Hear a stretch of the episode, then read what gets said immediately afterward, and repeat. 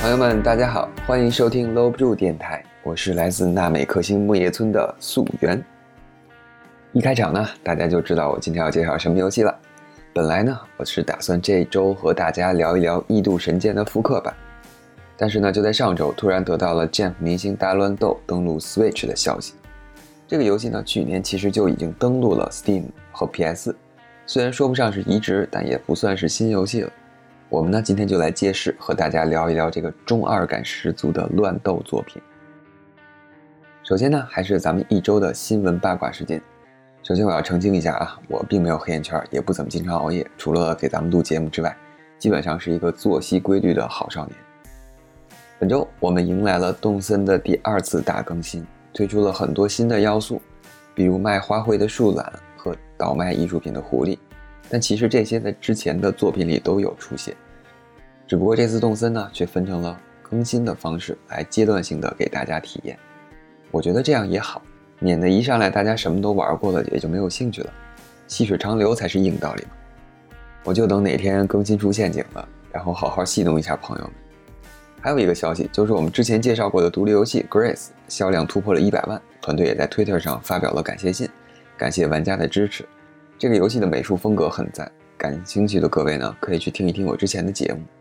还有就是茶杯头在 Switch 平台开始一周年的打折活动，这个游戏我之后也应该会录一期节目。总之就是一个复古动画风格的高难度横版动作游戏。那么最后呢，是 Epic 平台的每周免费游戏。本周推出的是《For the King》，一个集合了策略、回合战斗和 roguelike 元素的游戏。每次战斗呢，都是随机生成的地图和任务，配合低多边形的画面，有一种在玩迷你战棋桌游的感觉。感兴趣的朋友呢，可以去 Epic 先领一份。还是那句老话，玩不玩先有着，对吧？那么说了这么多，回到我们今天的主角，就是我们的 Jump 明星大乱斗 Jump Superstar。其实这个系列呢，也算是出了很多代了。最早呢，是在2005年的时候发售于我们的 NDS 平台，是基于周刊少年 Jump 的众多角色开发的一款格斗游戏。它最大的特点呢，就是人多，把 Jump 历代人气作品的角色都搬了进来，比如我们熟悉的银魂、龙珠、火影忍者、海贼王、猎人、家庭教师里 Boy、JoJo 的冒险等等。甚至还有一些我个人很喜欢却比较小众的作品，像《通灵王》《游戏王》《死亡笔记》。总之，基本上你看过的热血少年漫画都参展了，简直就是一个大型的热血漫画百科全书。那么到了2006年呢，还推出了一个加强版，作品总数量达到了41部，参战角色也达到了305人。当然了，这里面会分有战斗角色和支援角色，玩家可以操控的只有少数的战斗角色。支援角色呢，只能通过召唤出来帮助玩家战斗。不过即使是这样，能让平时完全见不着边的几位一起对战就已经很刺激了，和我们熟悉的激战系列那种关公战秦琼的意思是一样的。其实大家还是很喜欢这样的作品的。当时在 NDS 上的两座都是小头身比例的卡通人物，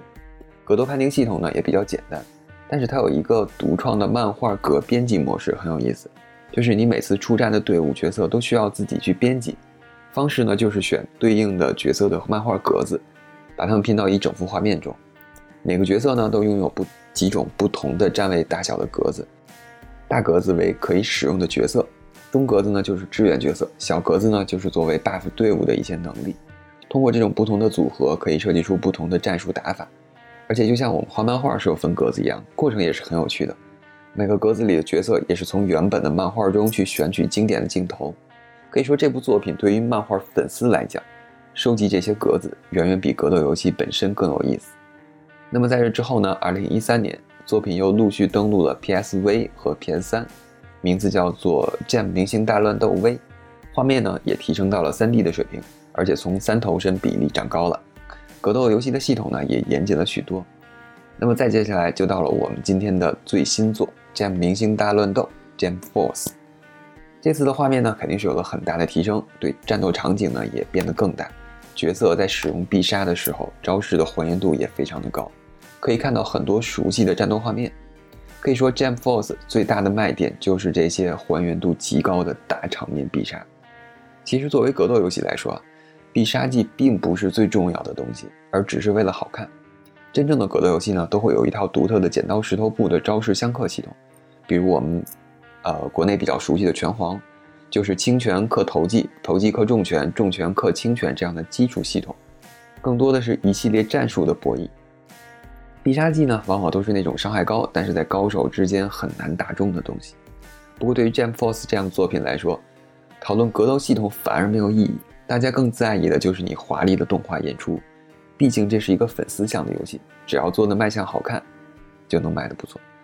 当然了，隔壁《龙珠 Z》是另外一回事。虽然同样是漫改游戏，但是《龙珠 Z》却凭借着它优秀的格斗系统，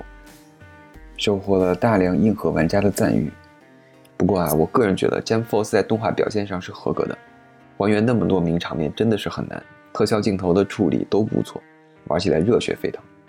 那么接下来呢，再说一下《Jam Force》的一些缺点。首先是它的剧情，剧情是没有太多的新意，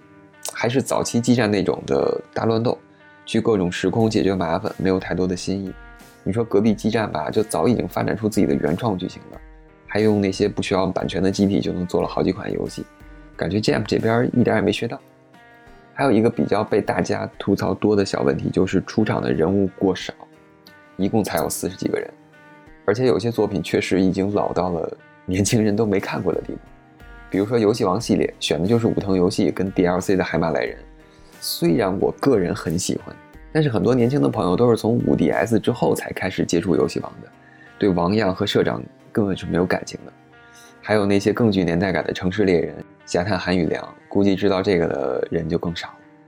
好在也是有一些新角色加入的，比如近几年比较火的《我的英雄学院》。总之，《Jam Force》就是一款适合动漫迷购买的看片游戏，特别是常年关注二次元的小伙伴，相信这里有很多你所喜欢的角色，满满的回忆杀。另外，还有一点比较重要的，就是游戏里可以控制女帝。好了，今天的游戏推荐节目就到这里。如果你也喜欢游戏，欢迎订阅我的频道，我会在每周五或者周六更新，推荐一些好玩的东西，或者和朋友们一起聊点什么。希望我的节目呢，能陪伴你度过无聊的通勤时间。朋友们，我们下期节目再见，拜拜。